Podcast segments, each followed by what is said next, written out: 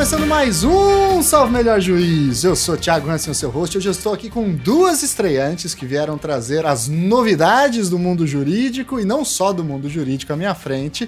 Duas irmãs, então não estranhem aí pelo sobrenome. Aqui à minha frente, a minha querida Marília Pedroso Xavier. Tudo bem, Marília? Tudo bem, Thiago. Uma alegria estar aqui no Salve Melhor Juízo. Muito bem. Marília, por favor, se apresenta para o nosso ouvinte, fala um pouquinho sobre você, sobre sua relação com o tema. O que, que te traz aqui, afinal?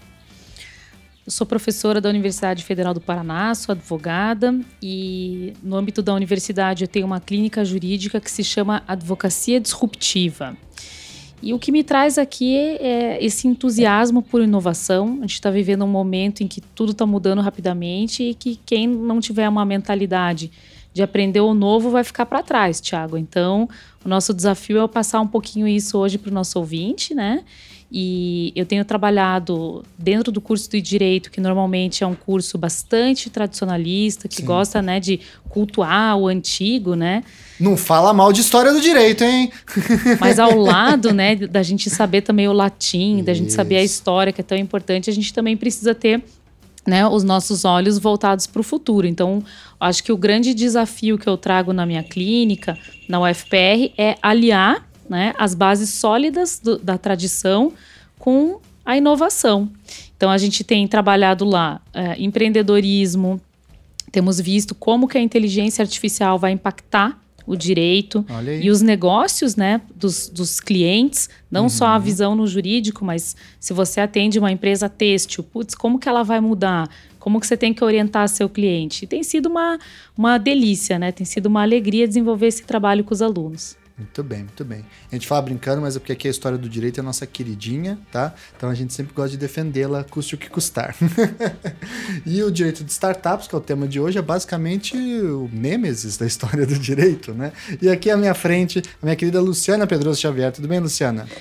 Tudo ótimo, Thiago. É um prazer estar aqui. Já queria começar dizendo que você tem meu total apoio em defender a história do direito. Ótimo, gostei. e o meu também. Ah, Maria Ainda mais essa história do direito tão comprometida. É, que é a que você estuda, né, com, com algumas premissas é, bastante interessantes. E eu sou advogada, a minha formação também é uma formação bastante tradicional no direito privado. Eu sou professora de direito civil e de direito do consumidor. E mais recentemente, a partir de alguns cursos que eu comecei a fazer e de contato com clientes, empresários, com pessoas de outras áreas, eu comecei a, a, a frequentar cursos no exterior eu tenho é, dois especialmente que eu fiz e comecei a desenvolver um gosto, uma paixão por estudar esses temas ligados à inovação. E num primeiro momento eu fazia isso mais no sentido de ajudar a desenvolver o negócio que os meus clientes precisavam. Mas comecei a me sensibilizar de como que todo aquela, aquele ecossistema, aquele ambiente podia impactar na minha atividade, no meu papel como advogada. E esse semestre foi um semestre muito, um semestre muito especial, porque eu consegui implantar e ministrar pela primeira vez a disciplina de Direito das Startups na Unicuritiba. Olha aí. Então, estou tendo uma experiência bastante gratificante e estou muito feliz e satisfeita com esses aprendizados e, e conhecendo novas pessoas estudando esse tema. Muito bem. Esse será basicamente nosso primeiro episódio de direito empresarial, né? Ainda que a gente não vai falar apenas de direito empresarial, mas os direitos das startups têm uma forte presença dessa discussão, né? Como pensar essas novas empresas, e especialmente como pensar inovação mesmo em momentos é, em que o direito ele não está preparado para essa inovação. E a tendência aí é que ele, se, ele freie né, a inovação ou crie embaraços para as inovações, tanto tecnológicas quanto econômicas, sociais e assim por diante. Muito bem. Então, antes de nós passarmos para nossa pauta principal, recadinho de sempre, curta a página do Salve Melhor Juízo lá no Facebook, siga a gente no Twitter e no Instagram e não deixe de ser padrinho ou madrinha. A partir de um real por mês, você ajuda aqui o nosso projeto, tá certo? Vamos lá então para esse papo. E o programa de hoje, pessoal, conta com o apoio da pós-graduação presencial da BD Const. Na BD Const você pode escolher entre sete opções de cursos presenciais em Curitiba, aqui no Paraná, para se atualizar ou se especializar em diferentes áreas do direito. E além do conteúdo atual, você também vai estudar com um corpo docente que é a referência no país, formado por grandes juristas. É a oportunidade perfeita para você se inspirar e transformar sua carreira. Afinal, o próximo grande nome do direito pode ser você. Ficou inspirado? Acompanhe o nosso programa até o final e confira a condição especial que a BD Const preparou só para você, ouvinte aqui do Salvo Melhor Juízo. Então, fique ligado.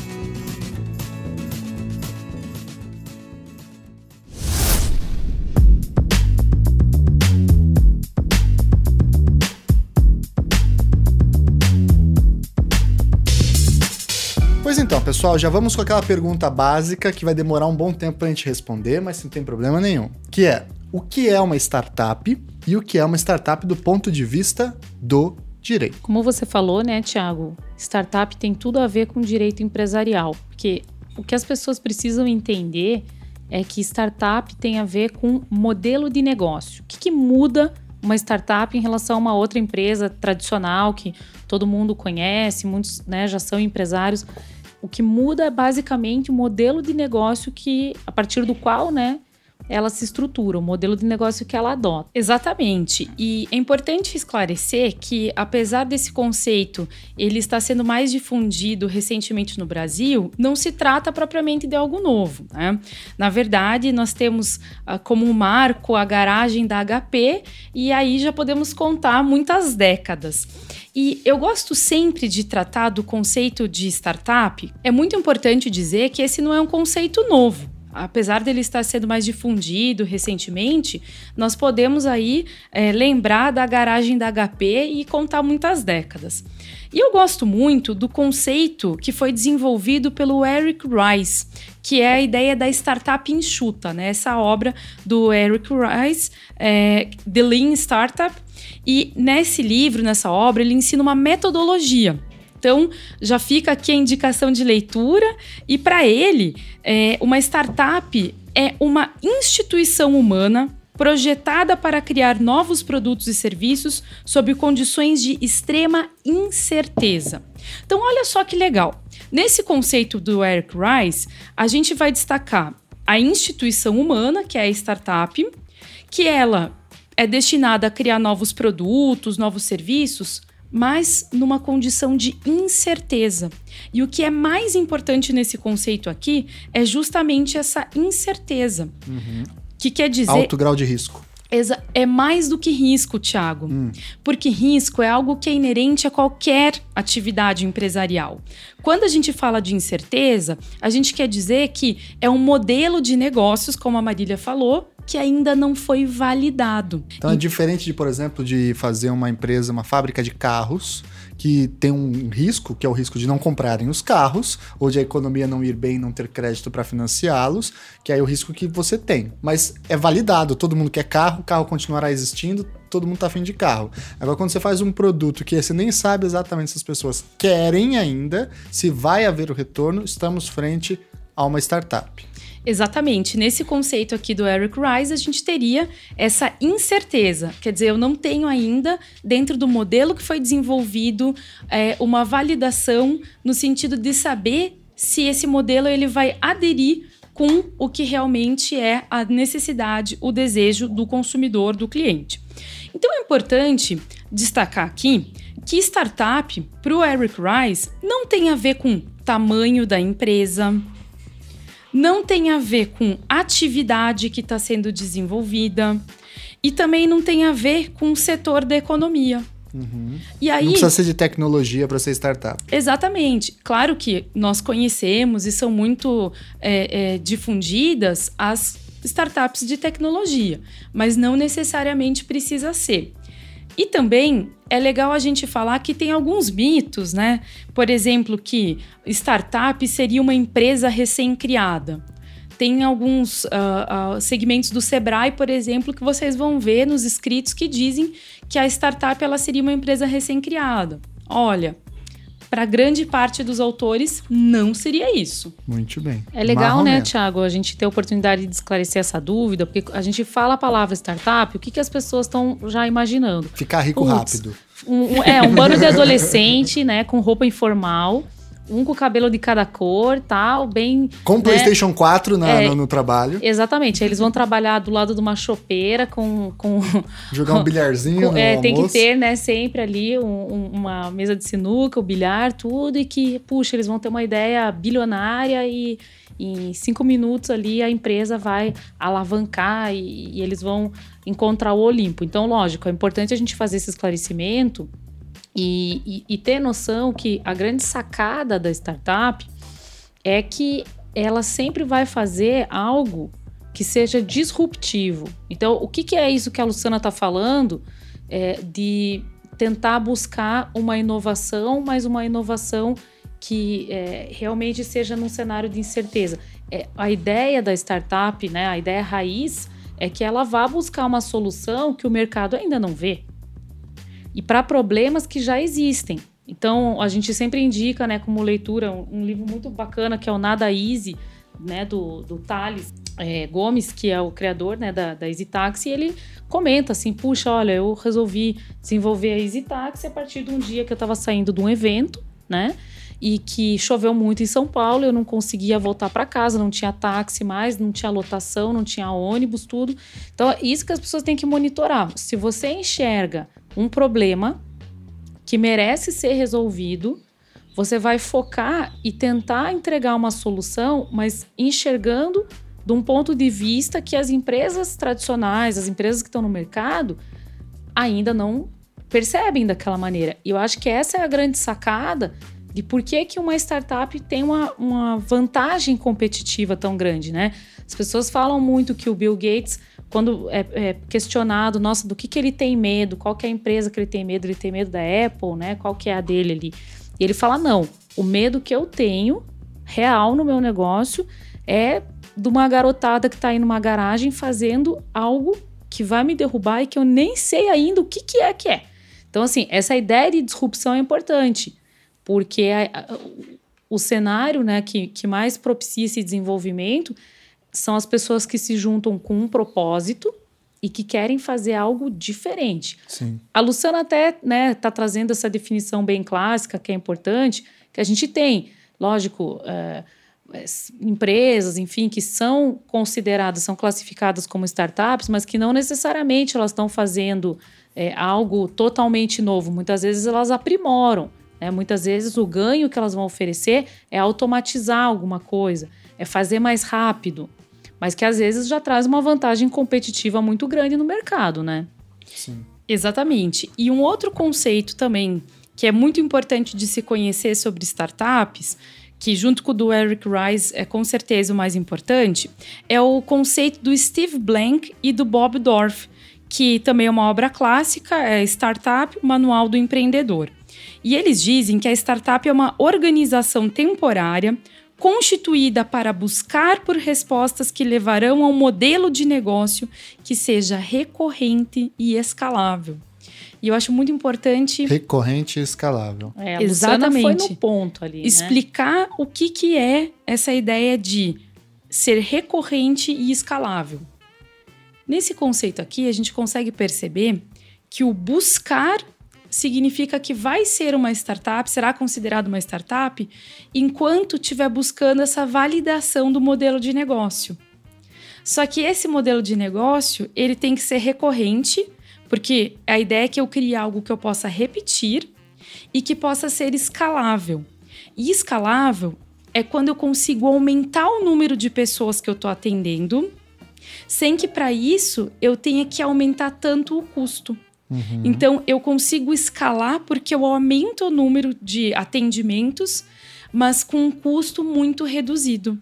Muito bem. É, é, eu acho que essa é uma questão interessante, porque foi bem o que a, a Luciana falava antes, que uh, a gente fala hoje startup como se fosse uma grande novidade, né? Mas é o que sempre existiu. Inovação, disrupção. Quando o Henry Ford, lá no início do século XX, via açougues é, estraçalhando os bois, separando a, as peças da, de carne de uma forma mecânica em linha, ele falou: opa, e se eu, em vez de destraçalhar um boi, eu, em vez de desmontar uma coisa, eu montar uma coisa? E aí veio a primeira ideia de produção em linha de automóveis. O que ele fez foi isso: ver o que o mercado não estava vendo de um outro jeito, e aí ele criou uma forma, uma questão recorrente e também escalável, só que dentro dos parâmetros daquela época, né? Do que era é, escalável. Hoje não parece ser mais muito escalável ter que abrir uma fábrica em cada estado, né? E pra, talvez se torne algo um pouquinho mais complicado. É, sem dúvida, isso que você falou, Thiago, é perfeito, né? As pessoas também estão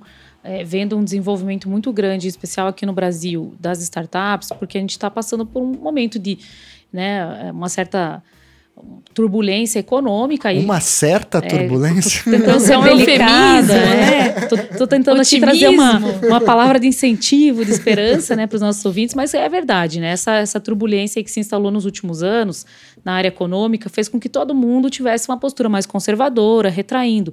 Puta, e é nisso que eu acho que as startups mais contribuem. Eu acho que é isso que faz com que as pessoas possam voltar a empreender de uma forma um pouco mais uh, barata, com menos investimentos iniciais. Porque o que, que acontece, né? Quando lá no nosso escritório de advocacia, por exemplo, a gente ia atender um cliente que estava né, estruturando a sua empresa e tal. Toda a forma como o, o, mercado pedia que ele se colocasse, né? Até a gente via assim é, instituições como o Sebrae e tudo. Puxa, ele precisava ter toda uma um, arcabouço enorme de coisas. Então ele tinha que ter um plano de negócio super vasto, um, né, super completo. Muitas vezes, Thiago, esse cliente ele fazia investimentos assim pesadíssimos só para mapear é, tudo, para olha, para começar a colocar no papel de forma completa. E a ideia que a gente tem nas startups é bem diferente, né? Você começa sem saber direito onde vai Puta, parar. Você né? tem que partir para ação e você vai corrigindo no meio do caminho, né? Então essa ideia de, de, um podcast jurídico é uma startup, porque foi mais ou menos assim, fui começando com na certeza, loucura corrigindo. Com certeza, com certeza. E aí disso que a gente precisa. É, dessa, desse ímpeto, sabe? Dessa loucura, né? A gente nunca pode esquecer que o que o Vale do Silício mais é, trouxe assim para nós como um valor a ser re ressignificado é a rebeldia, né? É você fazer algo diferente. Eu imagino, Tiago, que muitas pessoas do teu convívio devem ter falado: Tiago, você tá louco? O que, que é isso? Qual o sentido disso? Um podcast? Caramba, é, será verdade, que as pessoas vão ouvir isso? A maioria das pessoas perguntavam assim: o que é um podcast? Eu começava com essa pergunta. Né? Você vai gastar anterior. dinheiro, meu Deus, tá fazendo mestrado, doutorado, tá dando. Então, assim, é muito legal que a gente também pense isso, né? Nas startups, você joga fora essa ideia de ter um plano de negócio, nossa, pronto e acabado, porque a ideia aqui é que justamente ela vai acontecendo no meio do caminho, né? Então, o que, que ocorre? A gente vai trocar essa configuração documental por um simples Canvas, em geral, que é o que as pessoas usam, aquele modelinho do Canvas. De modelo de negócio. De modelo de negócio, e você vai colocando ali. Mas cada dia muda. E a sacada mais legal que eu acho é que a startup boa, ela se alimenta do feedback dos clientes dela. Então, às vezes, os, as pessoas não entendem, né? Puxa, mas por que que liberaram ali um aplicativo né, para baixar para o meu Samsung, para o Apple, para os outros telefones. Por que, que liberaram ele ainda numa versão preliminar, numa versão beta? Porra, eles fizeram isso porque eles querem mesmo que você teste. avacalhe, que você teste, que você mande teu feedback rapidinho, eles vão lá, reconfiguram e fazem com que fique muito melhor. Então essa é a grande sacada. A gente viveu, né, é, um, um, mundo em que a, as empresas elas tinham uma distância da gente enorme, né? Eles não queriam saber, no fundo, a opinião do consumidor. Se você. Né, a, a gente sempre brinca lá em casa que era o caso da tampa do Nescau. Que, que você abria, puta, era horrível para criança, que cortava e tudo mais, enfim. Foi necessário que um número enorme de crianças tivesse danos para que eles reformulassem. Né? E hoje já seria ali, eles eh, fariam a startupzinha do achocolatado. Pô, primeiro comentário: puta, olha só, a gente não tinha pensado nisso, é verdade. Criança mexe aqui, vai querer muito tomar Nescau quando os pais não estiverem em casa. Ó, então a gente tem que mudar, tem que fazer uma abertura tal. Então, assim, esse lance também é algo que o nosso ouvinte tem que se ligar. Né? O, o bacana de você ir fazendo as coisas acontecendo junto é que você vai validando e vai modelando o teu produto antes de você gastar muito com ele, antes de você levar para o mercado mesmo, antes de você, por exemplo, botar no varejo, você, você faz dessa forma, você deixa ele redondinho, né? E aí fica sensacional. É um conceito que eu acho que é importante é o de pivotar. Muitas pessoas que estão nos ouvindo talvez já tenham ouvido essa palavra pivotar e tenham ficado confusas. É um pouco a partir disso que a Marília estava falando. Você faz um produto, né, com base naquela ideia do MVP, que é o produto que é minimamente viável para ser inserido no mercado. É a partir dessa tentativa e erro, do feedback dos clientes, você vai aprimorando, que é uma ideia do always beta, quer dizer, eu vou sempre fazendo uma versão melhor, mais com aprimoramento, um refino maior. Mas, eventualmente, se eu percebo que aquele produto é um produto que não é o que o consumidor é, deseja, eu posso pivotar, quer dizer, eu, eu corrijo meu rumo, eu vou virar. Então, essa ideia de pivotar do pivô do basquete. Uhum, altera. É, eu, o que eu acho bem interessante a gente pensar é o seguinte também, vinculando a tudo isso. A grande questão é que o pensamento jurídico tem uma preocupação central, que é como é que eu crio maior previsibilidade e segurança para as relações sociais. Ou seja, para o povo parar de se matar na base da espadada, vamos criar um sisteminha aqui em que a gente tem um mínimo de previsibilidade de como as pessoas agem é, e uma, um mínimo de segurança caso as pessoas desrespeitem a previsão de como deveria agir. Então, o direito é avesso à imprevisibilidade. E a startup é a filha da imprevisibilidade nesse sentido. Né? O nosso sistema empresarial trabalha, por exemplo, com a ideia de KNAI, né, os cadastros nacionais de atividade econômica, que fala lá quais são os tipos de empresas, é, de, de, de, finalidades empresariais que a gente tem no Brasil. A gente tem um, um número é, finito também de modelos societários que atribuem certas responsabilidades e limites a certos atores econômicos empresariais. E a ideia de uma startup é, em alguma medida, uma ruptura com algumas dessas características, mas não integralmente com todas elas. Então, minha pergunta é: como é que a gente casa essa ideia de criar novidades com um sistema jurídico que a gente tem que é mais estável e que não é só no Brasil, o mundo inteiro tem um sistema jurídico estável nesse sentido? E como vocês veem, então, a possibilidade de se usar o direito para o desenrolar das startups? Essa é uma pergunta fundamental. E olha só, eu acho que para a gente pensar o papel do direito, é, para entender como que ele se relaciona com essa ideia de inovação, é importante dar um passo para trás e localizar o que se chama de quarta revolução industrial. O Klaus Schwab diz que a, essa quarta revolução industrial ela vai alterar profundamente a maneira como a gente vive, como a gente trabalha, como a gente se relaciona. E ele explica por que, que essa quarta revolução industrial é diferente das anteriores, tá? E aqui a gente teria uma questão de que hoje nós temos uma rapidez muito maior para as transformações que ocorrem. Essas transformações, além de ocorrerem mais rapidamente, elas são absorvidas pela sociedade também de uma forma muito, muito mais célere. E em terceiro lugar, nós estamos tendo, nós estamos tendo uma junção de várias tecnologias. Então, a gente só vai compreender os desafios que hoje as startups elas estão apresentando para o direito se a gente entender que a gente está vivendo essa quarta revolução industrial e que esses nossos anseios de segurança jurídica e de previsibilidade do direito eles precisarão ser compatibilizados, mas que nós teremos que aprender a lidar um pouco com essa ansiedade do jurista. Sim. E nesse sentido, eu acho muito importante destacar o papel do advogado. Porque ele pode estar diante de uma situação em que ele está assessorando um empreendedor, uma startup, que seja uma situação em que ele vai precisar é, detalhar um modelo de negócios, guiar o seu cliente, mas que já há uma regulamentação, mas é possível que ele esteja diante de algo que seja realmente disruptivo e que não possua uma regulamentação. E a gente estava falando sobre é, repetição, sobre escalabilidade. Se a gente for pensar, grandes startups, unicórnios como Uber, uh, Airbnb, justamente tiveram sucesso porque conseguiram captar essa ideia. E aí eles, obviamente, eram disruptivos.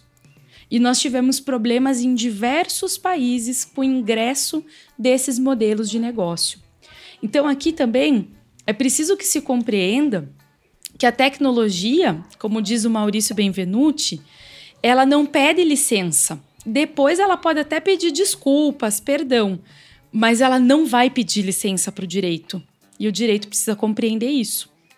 E é muito difícil a gente falar sobre essa situação é, num país como o nosso, que mal e mal conseguiu discutir a questão de táxi versus Uber.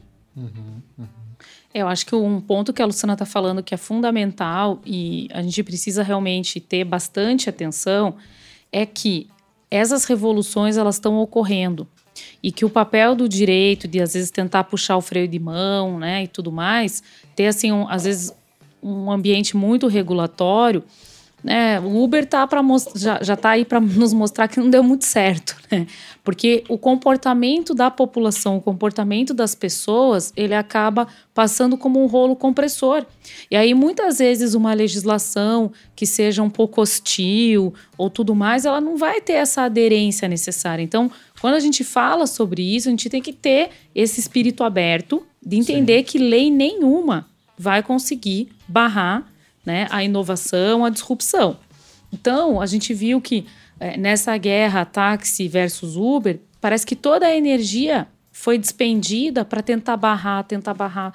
E não deu, porque as pessoas aderiram a esse modelo. Simplesmente o comportamento do consumidor prefere, era, prefere né? E aí, assim, quem, para quem for passar por esse desafio, e todos nós, né, certamente já estamos passando, alguns já perceberam, mas outros ainda passarão de uma forma mais intensa. A pergunta que deve ser feita é: puxa, mas o que, que faz o consumidor uh, aderir à proposta do outro e não mais à minha? O que, que eu preciso mudar? O que, que o outro captou que eu acabei né, ficando talvez um pouco velho, um pouco decadente, preciso mudar. Então, a, a, sacada aqui é um pouco essa. E aí a Luciana fala nessa questão do advogado. Eu achei muito legal isso que ela disse, porque a gente escuta uh, semanalmente clientes que nos procuram e falam assim: olha. Eu tive aqui uma ideia genial, tive uma sacada, putz, mas o meu jurídico, os meus advogados, eles estão barrando, eles estão falando que não dá, que não é possível. Aí, de novo, a gente retoma a rebeldia como um grande valor hoje do mundo empresarial. Então, o advogado que é, né, teve aquela formação da, desse mito da segurança jurídica, da estabilidade, de achar que ele sempre vai entregar isso redondinho para o cliente, ele precisa é, se sentir desafiado a pensar diferente, porque ele vai sim se deparar com situações que não vai ter uma resposta, que vai estar num, num ambiente assim de limbo legislativo mesmo, total. E eu fico pensando, né? Se um cliente chegasse no, no meu escritório e falasse assim: ah, olha, então eu quero ter a maior empresa do mundo, tá? Que vai gerenciar a hospedagem. Só que é o seguinte, eu não quero ser proprietário de nenhuma de nenhum imóvel. Airbnb. Né? Olha, eu quero oferecer a maior possibilidade de transporte urbano de carro, mas é o seguinte, eu não quero ser proprietário de nenhum carro. Eu quero só fazer a conexão entre ociosos e desejosos. Aí é que tá. Nós que temos a, a formação né, é, em direito civil, a gente tem que olhar posse, propriedade, né? A gente tem que olhar esses institutos de uma outra forma, de uma outra maneira. E a gente vê que alguns colegas estão barrando. Ah, não, mas não dá. Não, porque o Código Civil fala assim, assim, assim. Não, peraí, calma. Vai, vai ter uma forma de arrumar isso, né? De, de a, o comportamento do consumidor, a inovação, como a gente já disse, as empresas, se conseguirem colocar algo que, que haja realmente um desejo de compra, as pessoas não vão perguntar para o Código Sim. Civil o que ele acha. O direito serve à sociedade, não a sociedade ao Exato. direito. Né? Nesse sentido, todo esse ambiente ele é extremamente estimulante para o advogado, porque ele é convidado a exercer um papel criativo. Ele pode estudar profundamente a legislação, buscar soluções criativas. O que não se pode é, como a Marília comentou, dar um não absoluto sem que ele tente estudar e adaptar. Então, até figuras, como a Marília comentou, é, muito tradicionais, como a da propriedade, hoje talvez estejam sendo, nesse ambiente de startups, é, sendo é, menos valorizadas em relação a outras figuras, como, por exemplo, o direito de uso. Então, até muitas vezes a gente tem uma resposta na nossa legislação. Só que não é a resposta tradicional. Sim. Ou é uma resposta tão perdida lá no tempo que ninguém mais lembra que existe, né? E aí tem que escavurafunchar Exatamente. Eu acho que é um momento assim de é um momento épico da advocacia, é um momento de, de júbilo mesmo, porque o advogado ele tá assim com a possibilidade de fazer aquilo que ele sempre foi preparado e desenhado, né, para ser, para fazer, que é dar soluções é, criativas, inovadoras, solucionar algo que parece num primeiro momento inconciliável, né? E aí tudo que for repetição, tudo que for é, paperwork, né, como a gente brinca, putz, para isso ele vai ter 20 aplicativos, ele vai ter softwares, tudo que ele automatiza, ele pode focar no que mais importa, que é pensar. Uhum. Ou seja, é um ato criativo mesmo, é inovar é, também o direito para acompanhar essas mudanças importantes da economia e na sociedade. Agora, aí vem uma pergunta que é: se eu quero abrir uma startup, como é que eu faço isso, né? Vamos, pode usar o meu exemplo aqui, quero abrir um podcast sobre direito que faça publicidade, que faça curso, não sei o que lá. E eu não sei exatamente como fazê-lo, e eu não sei exatamente como vai dar, é um alto risco, pode ser que ninguém escute, como é que fica? É, um primeiro aspecto que eu acho que é importante a gente comentar é que esse momento é um momento de muita alegria, de muito entusiasmo, em que as pessoas, elas são muito otimistas e elas estão num relacionamento muito gostoso. Então é preciso que as coisas fiquem bem combinadas para que esse seja realmente um caminho de sucesso. A Marília aqui tem várias histórias engraçadas de alunos, de mentorias em que ela participou, que ela é, percebeu isso, né? Que o momento em que você começa a, as atividades de startup são muito é, é, de entusiasmo, mas essa situação às vezes não acaba muito bem. O melhor momento de pensar né, o início de uma startup é qual é né, a solução que eu vou dar, qual é o problema que eu vou resolver. E aí vem o que ela disse: você precisa de um time, né? Você precisa pensar em quem vão ser os seus parceiros, quem que vai te ajudar. E aí vem essa máxima, né, do que é combinado não é caro. Então, uma lição muito bacana que a gente teve no Vale do Silício é que apesar de, da, das startups, né, terem assim um de início um baixo investimento, um profissional que elas não dispensam é advogado. Por quê? Porque tem que começar fazendo certo. Porque você errar, você fazer alguma coisa, né? já pensou alguém desenvolve ali sem, sem ter noção numa fintech um produto que é totalmente não chancelado, né, por, pelo Banco Central, alguma coisa, putz, ele investiu tempo, dinheiro com uma coisa que às vezes depois ele não vai poder aproveitar tanto lá na frente. Que é ilegal, né? É, porque é legal. Então, é, é bem interessante que lá eles começam com isso. Um time que está ligado por propósito, um problema muito forte para resolver, uma solução muito forte para resolver esse problema e o que é combinado não é caro. Então, a Luciana vai falar melhor aqui para gente. Como é que a gente operacionaliza para que as regras do jogo fiquem bem delimitadas? Para que essas regras elas fiquem bem estabelecidas, bem combinadas, nós temos um instrumento que é muito comum, né, de ser o primeiro a ser assinado pelas partes, que é o MOU, também chamado de Memorando de Entendimento, Term Sheet, Letter of Intent. Então seria uma, uma espécie de um pré-contrato em que essas responsabilidades elas vão ser divididas. E aí nós inserimos uma condição, um termo, que vai ser, digamos, o, o, o gatilho que vai mostrar quando que o contrato definitivo ele vai ser assinado. Então isso é muito importante porque começa ali com a pessoa devotando todo o seu tempo livre, final de semana, para desenvolver um produto. Então, é, uma startup não começa como uma empresa ainda, ela começa como uma pré-empresa, digamos assim. E aí há um determinado termo, depois chega um determinado prazo, se virar os resultados que estão esperados nesse MOU, nesse memorial, aí ela se transformaria numa empresa. Exatamente. Eu aconselho que não comece já com a formalização perante a junta comercial. Porque olha só, Thiago, formalizar perante a junta comercial é ter uma publicidade perante terceiros. Só que a gente não sabe se ela vai chegar até lá.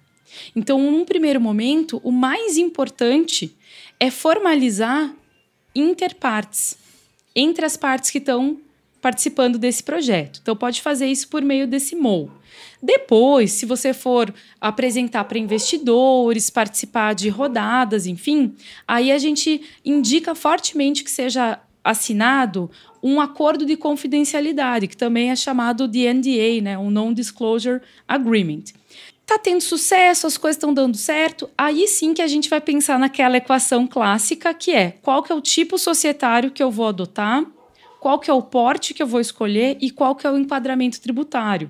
E aí sim a gente vai ter a assinatura de um contrato social ou um estatuto e vai ter uma formalização perante a junta comercial. Então foi muito legal esse comentário que você fez para que fique claro que não necessariamente toda startup ela vai chegar a ter uma formalização perante junta comercial, mas que esse acordo interpartes ele é essencial para que a gente consiga obter esse resultado, para que tudo fique bem combinado. Mas ao mesmo tempo, se eu quero, por exemplo, já começar a emitir uma nota ou vender alguma coisa ou prestar algum serviço, eu preciso ter um CNPJ, né?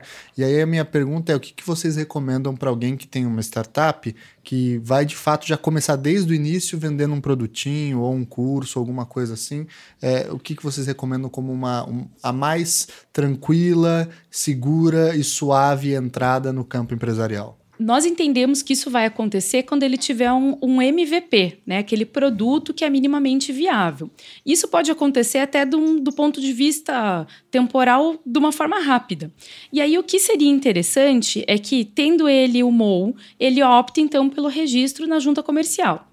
Nós temos a possibilidade da Ireli, da Limitada, da, da SA, mas eu vejo que o melhor tipo, o tipo que para esse perfil que você está me colocando, seria a sociedade limitada. O sistema de responsabilização é muito interessante porque, num primeiro momento, você se limita às cotas que você subscreveu e integralizou. Além disso, é um sistema, né, um, é um tipo societário que ele é muito usado porque ele vai ser a regra geral do código e também ele consegue se enquadrar no regime tributário simples. Então, isso é uma grande vantagem. Uhum. E também não é de um funcionamento tão complexo. E ele permite que a gente instaure conselho fiscal. É possível isso na limitada.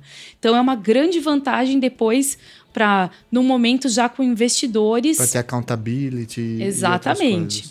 É uma dúvida às vezes que surge, né? Os clientes perguntam muito, puxa, mas por que, que eu não, não poderia fazer a Ireli, né? Que é a empresa individual. Por que, que vocês não indicam isso? Por que já fazer uma limitada, né? Qual que seria o sentido? E o que acontece é que se ele realmente estiver trilhando o caminho de uma startup, né? Depois do MVP, como a Luciana falou, e ele estiver rodando e tudo, e começar a escalar, vai ser muito natural que ele comece a fazer pitch de vendas, né? Que são apresentações que ele vai fazer para correr atrás de capital, investimentos. de investimentos, para que ele seja alavancado.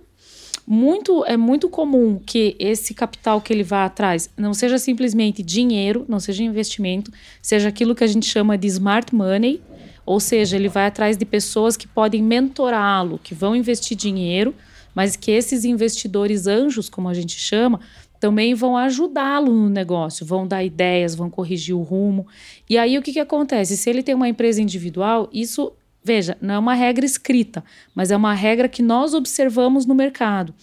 Isso afasta, às vezes, um pouco o comportamento dos investimentos anjos, porque eles falam assim: putz, como é que eu vou investir o meu negócio? Vou investir dinheiro, desculpa, num negócio que depende de uma só pessoa. Né? Olha o risco que isso me oferece. Caramba, isso, é, isso não virou uma entidade, isso não virou né, um produto, isso não virou uma coisa que vai ganhar o mundo, que vai escalar putz, isso é uma coisa de uma pessoa só. E se essa pessoa falece e, e, tal, será que, né? Enfim, então a gente já percebeu, tá? Do nosso contato com os clientes que a gente tem de outra partida, que são investidores anjo, se, te, tá ali na mesa de negociação, tá vendo um pitch de alguém que tá num modelo individual puramente é algo que afasta. Porque ele fica pensando, puta, esse cara fez tudo sozinho, ele é, Se ele ficar doente... Ele é, e, e, ele é individualista. Será que ele vai aceitar realmente a mentoria? Será que ele não, não pegou no colo uma coisa que é totalmente dele e que ele não está afim de mudar para aprimorar? Então, veja, como, de novo, né? Eu quero esclarecer isso para os nossos ouvintes. Essa não é uma regra escrita, mas olha, eu acho que é algo que a gente validou já, tá? Com vários clientes e tudo, que a gente pode falar com muita tranquilidade que não faz tanto sentido, né, para ser escolhida. E tem dois outros tipos que é importante comentar. A SA, ela pode ser um tipo excelente para startup. Só que como ela é mais, tem um funcionamento mais complexo, ela acaba se tornando nesse início um pouco cara. Então é muito comum de existiu uma migração de sociedade limitada depois para uma SA. Né? Então a gente vê assim, um crescimento, percebe um crescimento e aí acaba se tornando uma SA. Mas é difícil já começar a SA Sim. por conta dos custos, a própria questão de constituição do capital social, a necessidade de avaliação de bens que acaba deixando uh, um pouco oneroso. Por outro lado, é um tipo que tem muita flexibilidade, em que eu posso ter tipos diferentes de ações, e isso é extremamente vantajoso para os investidores e para que ela ganhe realmente essa, essa dimensão maior, que cresça, que consiga escalar o negócio. Outro tipo é a sociedade em conta de participação. Aqui, claro, ressaltando que ela é despersonalizada. Só que tem um detalhe aqui. Esse tipo ele poderia ser bem interessante no passado, porque ela permitia aquela figura do sócio oculto.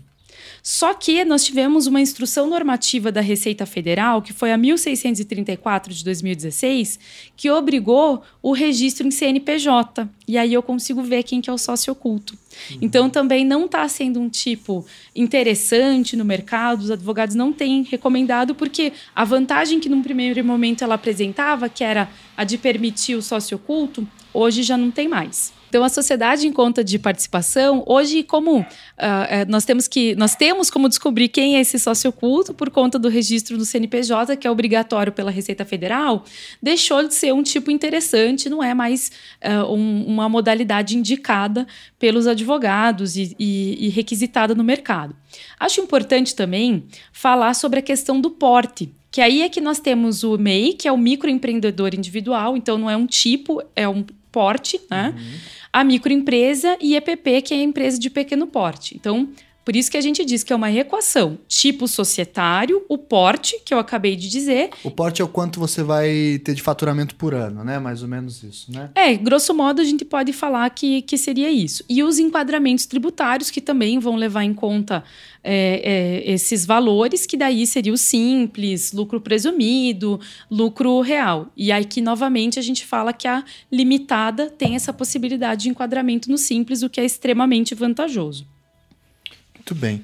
E aí vem uma outra questão que vocês já tocaram no ponto sobre investimento e, e, capital para as startups. E a minha primeira pergunta é como é que a gente, como é que funciona, por exemplo, tal dos fundos de venture capital é, ou investidor anjo, né? Ele se torna um, um, sócio, ele tem poder de decisão na empresa, ele pode escolher aonde vai ser alocado determinado recurso, qual vai ser a direcionamento.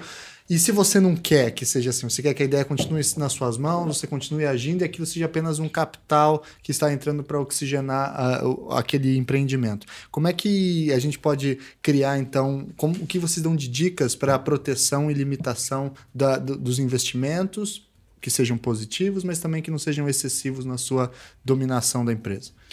É, eu acho que você fez uma pergunta que é maravilhosa, porque a gente resgata esse, essa questão novamente, né, de que o que é combinado não é caro. E o direito empresarial ele tem essa beleza é, de sempre possibilitar que as pessoas, por meio de um contrato, vivam aquilo que querem. Então é muito importante que, independente da ponta que cada um tá, se é um investidor anjo ou se é o detentor, né, propriamente ali da ideia, o fundador da startup, vamos falar assim, é o founder, né? Que ele dê os rumos que ele quer e que ele conta, faça isso por meio da contratualização. Então, claro, vários arranjos são possíveis, né? Ele pode sim só ir atrás de capital para investimento, ele pode se dar ao luxo de não querer abrir é, controle acionário, ele pode se dar ao luxo uh, de não querer uh, compartilhar algumas determinadas decisões né, sobre os rumos do ideológicos, às vezes até da atividade que ele desempenha, mas tudo isso tem que ser colocado né, de uma forma bastante pormenorizada, de uma forma bem completa por meio das cláusulas contratuais. Acho que esse é um ponto que tem que ficar muito claro. E fazer também essa separação. No Brasil, nós tivemos um grande avanço com a lei que regulamentou o investimento dos chamados anjos, né? E aí, nesse caso, nós não temos a obrigatoriedade de que eles tenham participação.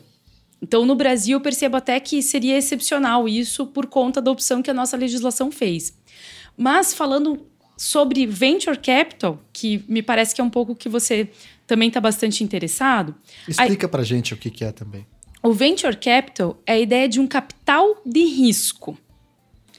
E as startups, especialmente as startups de tecnologia, elas conseguem avançar por meio desses investimentos, de pessoas que estão à disposição uh, ah, para investir com muito, muito risco é, nessas startups que estão desenvolvendo produtos novos. Muitas vezes eles até não têm muitas informações sobre o que está sendo desenvolvido, mas eles acreditam naquele time, eles acreditam no propósito e com um risco muito elevado, eles têm chance depois de ter uma rentabilidade maior.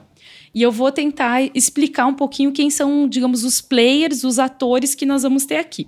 Então, a gente vai ter, sempre que se falar em venture capital, um fundo de venture capital. Esse fundo ele vai fazer um papel de intermediário entre as pessoas que têm dinheiro disponível para investir e essas startups que precisam captar investimento. Então, vamos imaginar que eu tenho 100 mil dólares para investir em venture capital. A primeira coisa que eu tenho que saber é que eu não vou colocar todo o, o, o dinheiro que eu tenho nesse portfólio de venture capital. Eu tenho que ter uma diversificação, porque o risco é muito alto. Tá? Então vamos dizer que do dinheiro que eu tenho disponível, eu separo 100 mil dólares para investir em venture capital. Eu preciso contactar um fundo de venture capital e esse fundo é que vai fazer a injeção do capital em startups. E aí ele vai ser retribuído ou com participação acionária ou com outras formas de rendimentos e aí, né, de títulos, perdão, e ele vai receber os rendimentos e vai me repassar. Então, que dicas que eu dou para as pessoas que estudem esses fundos de venture capital? Procurem entender como que é feita a seleção das startups nas quais eles vão investir. A gente tem diversos tipos de venture capital. Temos alguns que são especializados em biotechs, temos alguns que são especializados em tecnologia, outros em blockchain e perceber como que eles trabalham. E aí também tem um ponto fundamental que quando nós temos essa curadoria, digamos que é feita pelo, pelo, pelo fundo de venture capital, muitas vezes ele vai colocar alguém do time dele para acompanhar a startup, para que mentore a startup para ter certeza que ela vai obter êxito nós temos uma ótima opção para que você possa diversificar os seus investimentos e que, inclusive, você possa ter uma opção muito maior de ganhar, de ter uma, uma rentabilidade, de fazer uma gestão do teu patrimônio. É, mas esses investimentos eles ainda são pouco conhecidos dos brasileiros é muito comum a gente ver um incentivo ao venture capital no Vale do Silício e em outros hubs de inovação também, tá? Israel, China, mas aqui no Brasil ainda pouco conhecido. E aí, até eu queria falar algo que eu acho super bacana, super interessante, que nós temos uma brasileira que foi a primeira mulher latino-americana a criar um fundo de venture capital nos Estados Unidos. Ela é lá do Rio Grande do Sul, é a Bárbara Minuzzi. Ela criou a Babel Ventures, ela tem né, outras pessoas na equipe, mas é uma pessoa super é, inovadora, interessante, e nós tivemos a oportunidade de conhecê-la.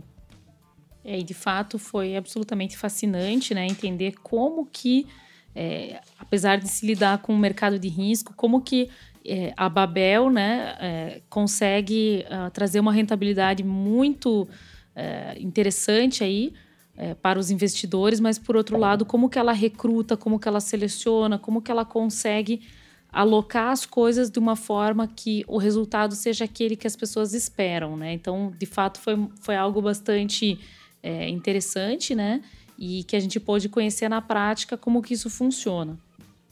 Também algumas startups que são intermediadas né, pela Babel fizeram pitches que nós pudemos é, avaliar, né, para que verificar dentro do grupo que a gente estava, do curso, se alguém tinha interesse de investir, enfim.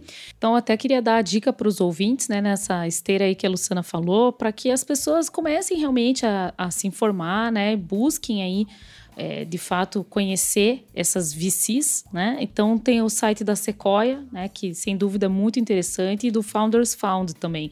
Acho bem legal. Acho que são modelos que é, já deram certo, que tem muito a contribuir. E fale um pouquinho para a gente sobre alguns exemplos de conflitos que ocorreram aí entre inovação e direito e como que mais ou menos foram se solucionando esses eventos. Eu lembro aqui da cabeça um Uber, que vocês já falaram, né? Agora basicamente está regulamentado no Brasil inteiro, o Uber já, né? Em alguns lugares só talvez cidades de pequeno porte que ainda nem sequer tenham, é, ainda não, não apareceu. Temos também o Airbnb, que é uma espécie de locação aí é, de, de, de, imóveis sem fora da, dos critérios mais objetivos da lei, né, do Código Civil. Temos o WhatsApp também, que na época eu lembro que gerou um conflito com as operadoras de telecom, porque ele seria em alguma medida uma injusta competição na parte de SMS, e eles não teriam ali o direito de estar onde estão, porque é, é um número limitado né, de, de telecoms. E também as fintechs aí, que a gente já indicou, que são as empresas de, de finanças, né, que operam em produtos que chegam a flertar, ou são exatamente os mesmos produtos de bancos, mas bancos são extremamente regulados pelo Banco Central, pela CVM, e essas empresas aí não são. Fala um pouquinho para a gente alguns exemplos, como funcionam e quais, como que a gente de fato resolveu a maioria desses conflitos? Por a maior parte deles, né, sempre serem disruptivos, é muito natural que a gente sempre encontre esse, essa tensão inicial do fato de não haver uma lei que é, case perfeitamente com aquela situação, de, de existir esse vazio, né? Essa indefinição, puxa, é, é, é, é, proibido, é permitido, não é? A gente vê que num primeiro momento sempre rola um debate, que as pessoas elas não têm propriamente clareza, né? O que, que um jurídico dessas empresas sempre vai fazer? Vai pegar o, o arcabouço que existe e vai tentar construir alguns caminhos para dizer: não, ó, efetivamente pode. É lógico que isso não é proibido, até porque se isso é algo novo, né, seria impossível proibir algo que sequer existia ontem, né? Então, assim, a gente vê que em geral, o modus operandi, né, perdão, funciona um pouco por aí. Mas é, é fato também, a gente precisa dizer que depois que há né, esse debate, sempre vem aquela onda muito forte do não pode, não pode, não pode, não pode, vão proibir, vão proibir, vão proibir. Nesse ponto, o que eu sinto é algo que eu tenho carinhosamente chamado no escritório de teoria do fato consumado. É que, independentemente da questão legal e tudo mais, se ocorrer uma adesão do consumidor Parece que as coisas vão se ajeitando, né? Eu acho até interessante contar que alguns locais, como a cidade né, de, de São Francisco, ali na, na Califórnia, né, o epicentro ali do, do Vale do Silício, já está justamente encarando a sua forma de legislar de um modo diferente. Então, a gente teve a experiência de andar com as novas patinetes elétricas, né, que, que foram criadas e que são sensacionais, que você desabilita uh, pelo teu celular, anda e larga ela onde você quiser. Porque às vezes a gente tem esse problema, ah, eu queria ir de bicicleta em algum lugar, putz, mas o que eu vou fazer com a bicicleta? Ou, olha, eu queria ir de bicicleta, mas eu não consigo voltar porque depois já vou para outro lugar e tal. Então, é, é, a inovação que a gente tem aqui dessas patinetes é que elas são rápidas mesmo, e que a gente consegue largá-las em qualquer lugar, na calçada, enfim, muito muito tranquilo. E aí a cidade de São Francisco fez o seguinte, ó, putz, a gente não tem uma regra para isso, isso é novo, precisamos assumir que isso é novo. Então vamos fazer o seguinte, vamos dar um período de teste, vamos usar geral, vamos ver que, que problemas, que desafios que surgem e daí a gente senta todo mundo junto e regulamenta. Então assim, eu acho que essa é uma postura que daqui para frente a gente vai começar a ver de uma forma mais ostensiva, que vai ser muito difícil operar dessa forma tradicional, né, de tentar sempre antecipar o novo ou de tentar combater. Por outro lado, também, agora eu preciso fazer um contraponto aqui do que eu disse, tá? E, e falar que é, a gente também tem que ter um pouco de cuidado, porque em alguns casos as empresas elas estão fazendo ou estão entregando serviços, produtos que são muito parecidos, ainda que diferentes, mas são parecidos com produtos tradicionais. E aí vai haver essa ideia de querer aplicar a regra clássica. Acho que o melhor exemplo é o próprio Airbnb, né? A cidade de Nova York teve um problema enorme lá, porque ficava aquela situação, puxa, mas a gente tem lei específica para isso, mas será que isso é aluguel? Será que é aluguel Sim. de temporada? Será aqui no Brasil mesmo, né? Será que a lei do inquilinato vai aplicar? Então, é, é um pouco essa questão. A regulação interna do condomínio. É a regulamentação a do condomínio. É, nós fomos até é, procurados por dois condomínios para que nós modificássemos a convenção de condomínio para proibir que apartamentos pudessem ser cadastrados e utilizados em sites como Airbnb. E aí, quando recebemos essa consulta, pesquisamos, analisamos uh, o, o, o, entendimento uh, sobre temas como locação por temporada, para verificar se efetivamente nós poderíamos, nós nos sentiríamos à vontade de prestar esse serviço. Uhum. E, e, dá ou não dá? dá é, tem que ter umas limites. O, o primeiro né? ponto né? de trabalho com o nosso cliente foi até tentar entender qual que era a situação ali posta, né? Porque Qual era a dor do nosso cliente? Ser uma ele balada, queria, uma né? festança então, no fim de semana. Eu amo falar sobre o Airbnb porque eu me identifico muito, né? Eu, eu, sempre brinco em sala de aula e é muito legal fazer isso aqui no Salvo Melhor Juízo, poder brincar com tantas pessoas em casa. Talvez se identifiquem com o que eu vou falar. Mas eu lembro que na minha própria família, né, nos mais antigos e tudo, puxa, é, às vezes reclamavam, meu Deus, mas ó, tem uma casa lá na praia. Reclamavam o ano inteiro que ninguém usava. Nossa, que era só no verão, que depois aquilo ficava fechado e tal. Então, a gente ouvia essa reclamação o dia inteiro. Até que alguém da família chegava, né, normalmente mais novo, chegava e falava, ah, mas por que a gente não aluga, né? Puta, isso vai ser bom, vai gerar uma renda. Olha, quem sabe a renda que vai gerar, às vezes, de um aluguelzinho durante o ano pode pagar todas as despesas do imóvel. Pode pagar IPTU, manutenção. Aí eu, muitas pessoas falavam assim, né? Especialmente, não estou estigmatizando, né? De nenhuma forma, mas na nossa família, pelo menos, era assim. Os mais antigos ficavam em pânico, Thiago. Falavam, o quê? Deixar um entrar na nossa casa? Vai entrar na nossa casa, mas Usar Deus. o nosso banheiro? Mas olha, quando eu, parecia, a impressão que eu tinha era muito pequenininha, parecia que eles tinham a impressão que quem fosse alugar ia destruir tudo, que eles iam voltar, não ia nem mais ter casa, né? Então, assim, o que, que a gente precisa também conectar aqui com o nosso, com o nosso ouvinte. Pessoal, nós fomos criados todos para não falar com estranhos e nós falamos com estranhos. Nós usamos aí as redes sociais, é Tinder para lá e para cá, Happn e tudo mais. Também fomos criados para, pelo amor de Deus, não entra no carro do estranho. E a gente pega o Easy Taxi, a gente pega o Uber, pega o Cabify, enfim, não estou fazendo propaganda para aplicativo, tô só Paga falando, nós aí, aplicativos. Né? falando só o que eu lembro. Mas acima de tudo, acima de tudo, tinha esse comando. Imagina você dormir na casa de um estranho. Meu Deus do céu.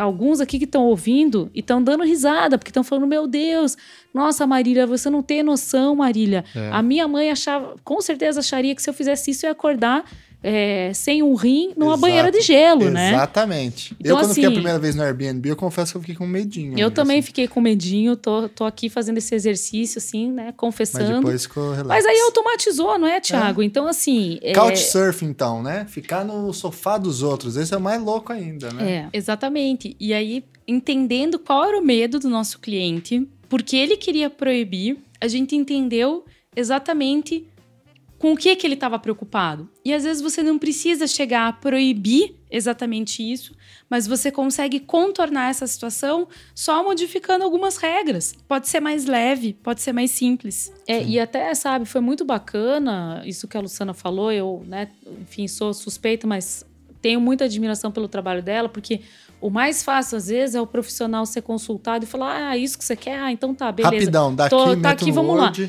E não é tá isso, né? A gente tem que construir junto com o cliente. Eu acho que essa também é uma grande lição do Vale. A gente tem que construir com o cliente e para o cliente. Então a gente queria entender: puxa, mas por que, que você está pensando isso, né? Se compadecer, ter empatia com, a, com essa questão que que o síndico trouxe e tal. E aí a gente conseguiu fazer um ganha-ganha. Acho que essa foi a parte mais legal porque a gente conseguiu aplacar a dor que ele tinha, que era uma questão de segurança, papapá, né? Então a gente criou mecanismos para que, né, enfim, os condôminos pudessem colocar no Airbnb, mas que isso operasse de uma forma que fosse proveitosa para todos. E, por outro lado, a gente acabou com um grande problema que aquele prédio tinha, mas que naquele momento o síndico não, não trouxe assim, né? Que era a questão né? Às vezes até de atrasos e, enfim, inadimplência geral. Então, quando a gente falou, olha, vamos começar até a procurar quem está inadimplente, quem está reclamando que não conseguiu alugar, pô, vamos a gente sugerir para o cara botar no Airbnb. Porque aí, quem sabe, vocês conseguem fazer aquela. tirar do papel aquela reforma, trocar lá os cabos a do piscina, elevador e tudo. Construção da piscina. Então, né? eu vejo muito hoje o advogado com esse papel, sabe, Tiago? Eu acho uhum. que a gente tem que ser convidado a olhar sempre para isso com bons olhos, ver o que a gente pode tirar de proveitoso e entender que toda vez que vem esse comando do proibir é porque alguém está com medo. Sim. Ele tem que compreender que medo é esse, né? Agora, de novo, né? Vou fazer um, um outro contraponto aqui. Em relação às fintechs, aí eu já coloco assim um, um, alerta, assim, parece como se fosse aquela sirene do Kill Bill. Por quê? Porque as pessoas às vezes acham que simplesmente pelo fato do negócio ser online, né, ele não tem que respeitar regras do, do que seria offline. Então, tem muitas fintechs que elas têm uma regulamentação absolutamente idêntica, né? É, enfim, a instituições bancários. É, é, exato, e financeiras de um grande porte. Então, isso é uma miragem que a gente não pode construir. Tem gente que acha que porque é online, não se aplicam as regras, entre aspas, normais, uhum. usuais, tradicionais. E aí quebra a cabeça. E aí quebram a cabeça, né? A gente já se Tanto deparou os clientes com... como quem faz Exato, as fintechs. a gente já se, se deparou com situações bem dramáticas, né? Que as pessoas eram bem intencionadas, mas foram um pouco ingênuas. Então você também tem que entender que quando você vai fazer MVP, quando você vai juntar um time com um propósito, não existe sucesso de dia para outro. Startup não é, é, solução mágica fácil. Tem muito trabalho por trás. A gente conheceu, né? É, pessoas que, tudo bem, construíram seus unicórnios, né? Ficaram aí, né? Milionários, bilionários.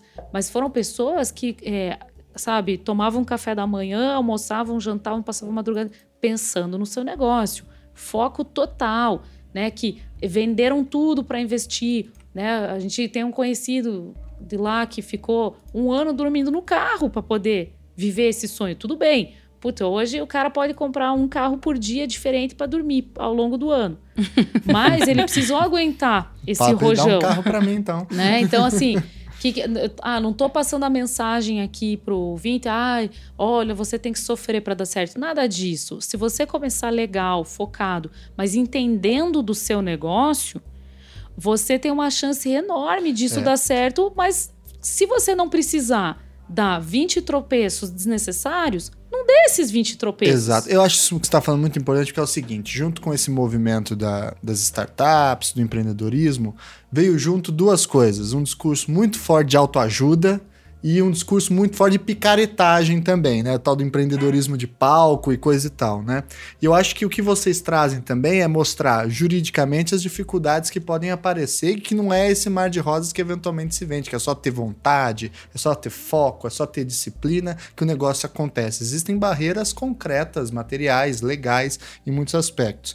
E aí me veio agora aqui na mente também um exemplo é, que pode ser utilizado como um mau exemplo, que são essas empresas de pirâmide pirâmide, de marketing multinível e tudo quanto é coisa assim, que são se apresentam muitas vezes como startups, né? Inovadoras, que estão escalando e assim por diante, e depois vão lá, são fechadas pelo Ministério Público, né? Porque tinha um esquema insustentável de negócio, não é um modelo de negócio rentável e assim por diante, né?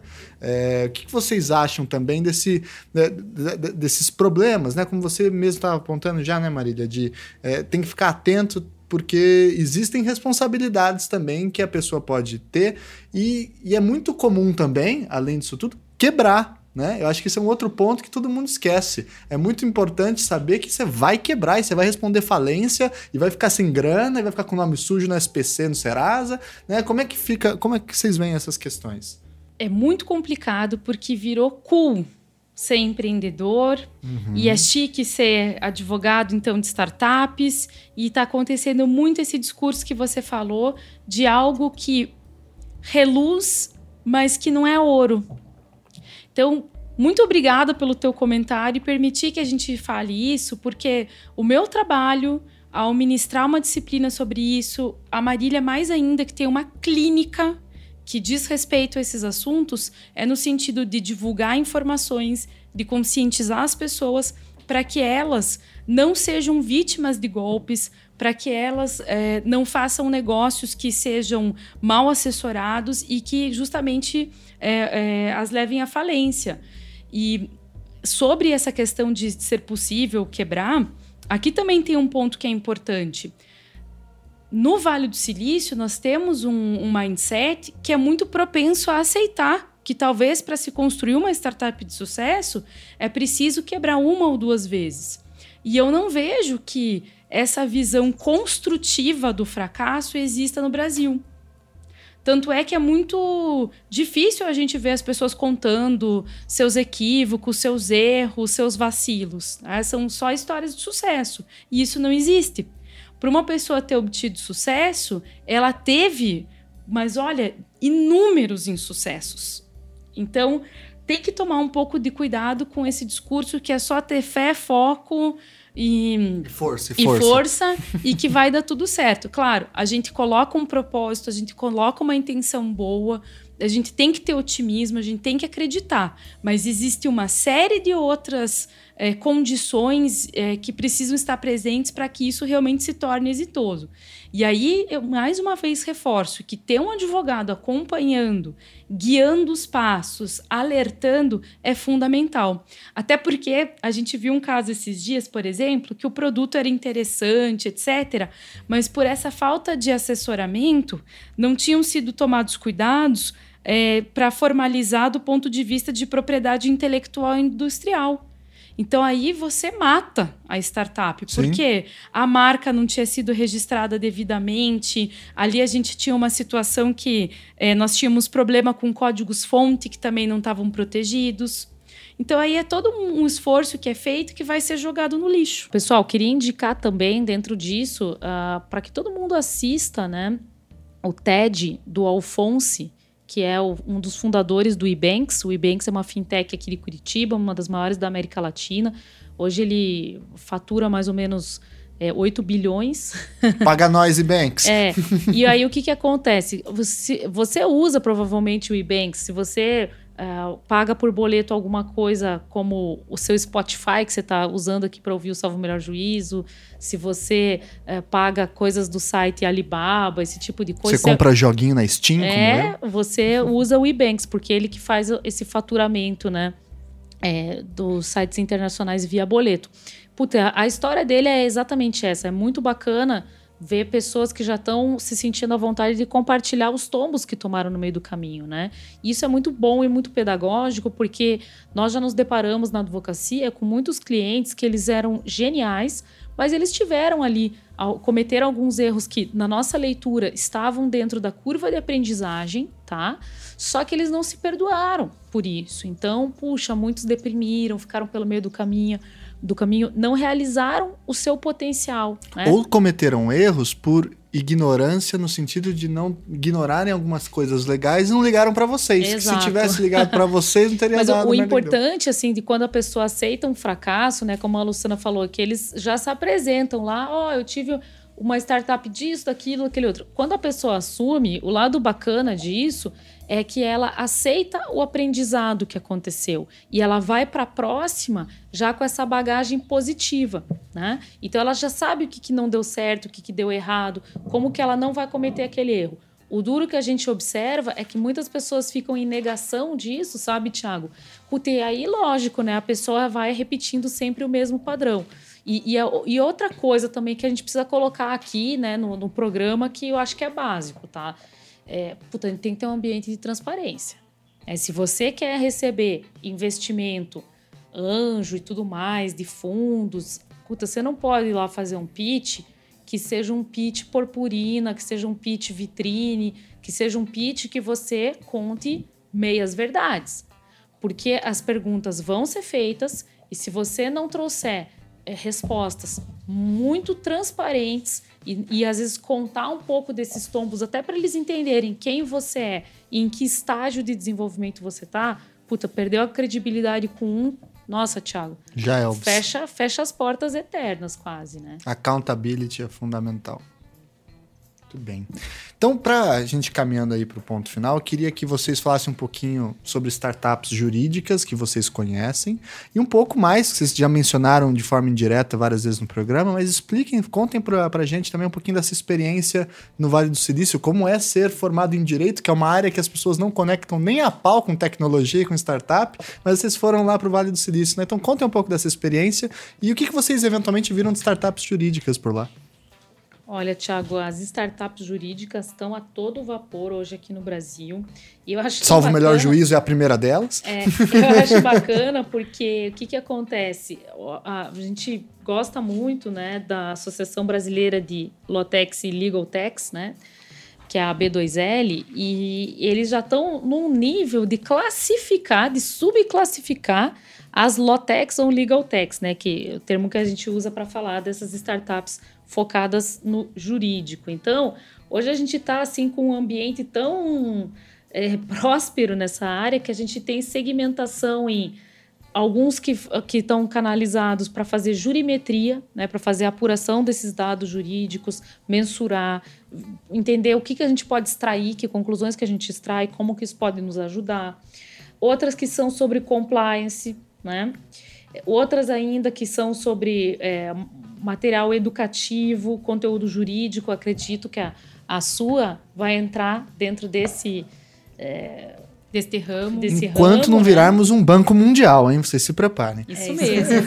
Aí nós temos outras que são muito voltadas para fazer gestão, gestão de departamentos gestão de processos. Gestão de processos. Temos as que lidam com inteligência artificial. Temos ainda também, né, as que fazem basicamente automação. Então aqui a gente lembra sempre daquele é, modelo assim de escritório de massa, né, como é sempre chamado, que nossa saltam várias petições, uma igualzinha da outra e que antes tinha que ter lá 20 mil estagiários para ficar trocando o nome do cliente, o seu CPF. Hoje tudo isso por automatização, você aperta o botão e, e a magia acontece. E também uma que eu acho bacana de, de falar que às vezes as pessoas não conhecem tanto são as de resolução de conflitos online. Né? Eu tive a oportunidade até de conhecer, aproveito né, sempre para reiterar o agradecimento. É, tive a oportunidade de conhecer com os meus alunos da UFPR, lá em São Paulo, a MOL, que faz mediação online. Muito interessante, a gente conheceu como é que funciona né, toda a plataforma deles, que recebeu investimento estrangeiro e muito interessante mesmo. Nossa, isso para arbitragem também é, uma potencialidade imensa, né? É, e as pessoas, elas precisam entender que, de fato, essa questão do online veio, né, para ficar. Eu lembro que quando eu vi pela primeira vez, puxa, mas vamos, vamos fazer resoluções de conflito de uma forma online, mas meu Deus, mas será que a gente não precisa desse toque humano? Será que né, a gente não precisa estar no mesmo ambiente? Aí a gente fica pensando, pô, nós temos quantos casais, quantas famílias que estão ouvindo nesse momento o programa e que cada um mora num, num país, cada um está morando numa cidade e como é que eles mantêm esse laço humano, né? É pelo Skype, pelo WhatsApp. Então, por que que aí só para essas questões essa ferramenta não valeria, né? Então a gente tem que ver Hoje, essa é a forma que nós nos relacionamos. Então, também aí uma, uma legal tech muito bacana para quem quiser conhecer mais. A Sem Processo também é um pouco nessa linha. A gente fica feliz porque há um propósito nesses empreendedores que justamente vai na ideia de pacificação de conflitos, de que se, sejam utilizados meios não adversariais para resolução de conflitos. Então é algo também que está dentro dessa ideia de fazer o direito algo melhor. É, sem dúvida. E a gente está vendo, né, Tiago, que isso está caminhando para todos os lados. Nós temos né, um, um, cliente bem interessante que tem uma startup, é, eu acho muito válido mencionar, né, ainda que ela seja mais voltada à área da, da medicina, mas porque coloca muito essa questão do profissional liberal. Então, é, ela se chama Dr. Kids, né? já está em algumas capitais do Brasil. Logo, Dr. logo, Kids. É, logo, logo vem aqui para Curitiba. E é muito bacana porque basicamente ela é um Uber de pediatra, né? Então, quem tem criança pequena pode imaginar, né? O que, que é a dor de você tá com teu filho doente, dele tá chorando, de você não saber se aquilo é grave, se é, tem que levar para o hospital, aí se leva para o hospital já sai com um monte de doença. Então, imagina se você pudesse ter, né, um pediatra ali que você chama e no prazo máximo de prazo máximo de X tempos lá ele vai estar tá na tua casa, ele vai te atender, né, um médico especialista, você não tem que tirar a criança do seu ambiente. Então, eu acredito que nos próximos meses, nos próximos anos, a gente vai ver uma explosão né, de profissionais liberais que vão passar a operar dessa forma também. Esse é só um mero exemplo. E esse né? exemplo que a Marília falou foi muito legal porque essa startup ela envolveu um grupo de advogados, né? Foram vários advogados que se envolveram nesse projeto e quando nós pegamos ou tivemos um primeiro contato com a ideia do empreendedor, ele tinha um propósito muito firme. Realmente era um médico que se deparava com a falta de leitos, com a dificuldade das famílias, com o sofrimento das crianças e com um atendimento que era desumanizado. Talvez seja, esse seja o ponto mais importante. E aí ele teve essa ideia e não existia regulamentação. Então, era preciso a criação de uma solução que passasse no teste da legalidade, mas que fosse extremamente criativa. E aí foi uma situação bem peculiar, porque durante esse procedimento, quando o modelo de negócio já estava bastante avançado, até acho que já digo pronto, houve a regulamentação pelo Conselho Federal de Medicina.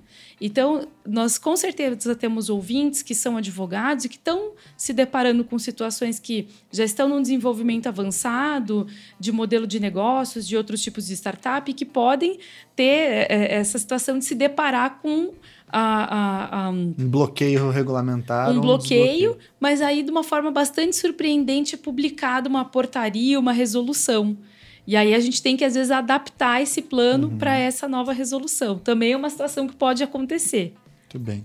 E o Vale do Silício? Como é que foi lá? O que, que vocês fizeram lá no Vale do Silício? Olha, o Vale do Silício realmente foi uma experiência singular. Acho que uh, um ponto importante né, que a gente recebeu de orientação nessa mentoria foi que a gente não podia ir para o Vale do Silício com olhos de Disneylândia, ou seja, que não era para ir para lá olhar um monte de coisa legal, diferente, se divertir, curtir muito e depois voltar para casa e continuar tudo igual.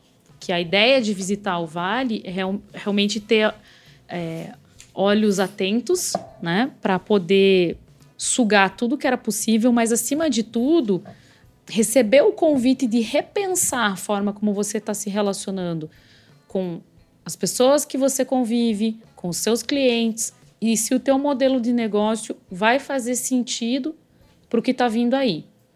Então, eu acho que a gente teve uma mudança assim, de mentalidade enorme. Foi né? um curso que vocês fizeram? Foi. Né? Foi um... Isso, nós fizemos um curso e nesse curso nós tivemos algumas aulas com pessoas que são do Vale do Silício, alguns brasileiros também que tiveram sucesso no Vale do Silício.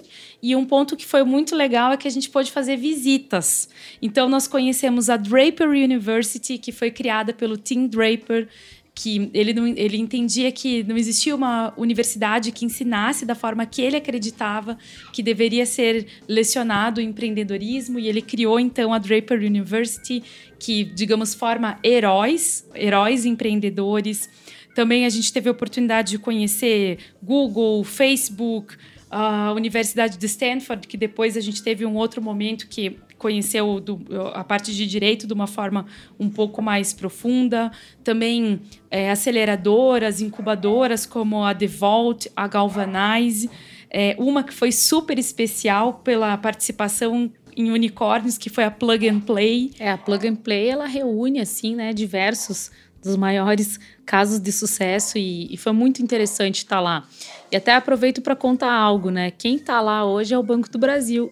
Na Plug and Play. o Banco do Brasil está muito atento ao que vem por aí, né? Eles sabem esse, o, o, o, tamanho da bomba e eles já estão saindo na frente, já estão é, entendendo como que isso muda o jogo, né? Já, obviamente, estão experimentando há algum tempo essas agruras aí das fintechs que estão quebrando tudo, né? Então, é, a gente teve essa oportunidade mesmo de é, trocar ideias, de rever algumas coisas, de fazer muita autocrítica. Acho que esse é um ponto importante de falar para as pessoas, né? E aí a gente começou a ver que é, a nossa forma de lecionar precisava ser alterada, a nossa forma né, de advogar precisava ser alterada. E, e o que, no que, que a gente acha assim que mais exigiria mudança, né, com uma visão mais tradicional que a gente tinha? Primeiro foi essa sacada do, de ter um culto muito forte, né, à legislação, um culto muito forte à segurança e abraçar que os tempos que vêm por aí são tempos de mudança mesmo e que a gente tem que uh, ter um, uma certa estabilidade profissional e até psicológica para lidar com isso, né? Aceitar uhum. que o novo pode uhum. ser bom. E o que eu acho bastante interessante é que evidente que a segurança jurídica é um valor importantíssimo e deve ser respeitado. Mas é muito importante que se respeite, especialmente no que toca, por exemplo, à teoria dos precedentes. Porque isso pode e deve ser feito e não está sendo feito. Sim. Mas é curioso perceber que as pessoas elas deixam de prestar atenção nisso e elas acabam focando nessas questões de disrupção que seria impossível prever e que sempre vão demandar ajustes uma flexibilidade. É, isso acaba gerando o efeito ludita também no direito, é, né? Efeito. Quando o pessoal era contrário a interrogatório via Skype, né, em caso de justiça criminal, ou quando o, papel, o processo começou a deixar de ser papel e virar digital, e falar que iam perder os processos e aí ia ferrar tudo, né? Ou seja, sempre há uma resistência e é natural, sobretudo quando pega uma área milenar, ou no mínimo em termos universitários, desde 1080 em Bolonha, né? ou seja, quase milenar, em que a, o funcionamento está baseado em outras premissas. Né? E é, a gente fez um curso que era um curso fechado, mas existem várias missões que são abertas, que as pessoas podem se inscrever, que uh, são reunidos grupos, são feitas essas visitas. Muitas vezes também tem, como nós tivemos uma carga teórica. E o que eu achei bem interessante é que nós voltamos tão estimuladas com essa humildade de aprender o novo, de se deixar transformar, e nós tivemos uma acolhida muito boa até em instituições que são muito tradicionais, como o Instituto dos Advogados do Paraná, que é uma, uma instituição centenária.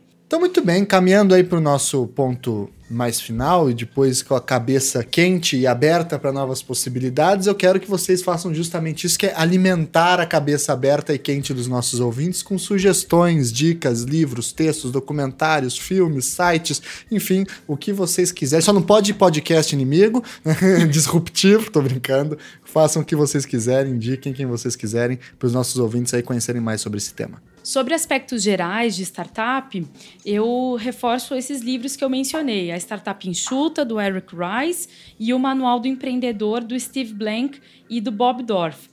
E sobre livros mais gerais, eu indico o Incansáveis e o Audaz, que são de autoria do Maurício Benvenuti, que a gente teve contato lá no Vale e que é uma pessoa muito interessante porque ele era da XP, Aí depois saiu, hoje está no Vale, recebe brasileiros e tem muita experiência é, para falar sobre esse tema.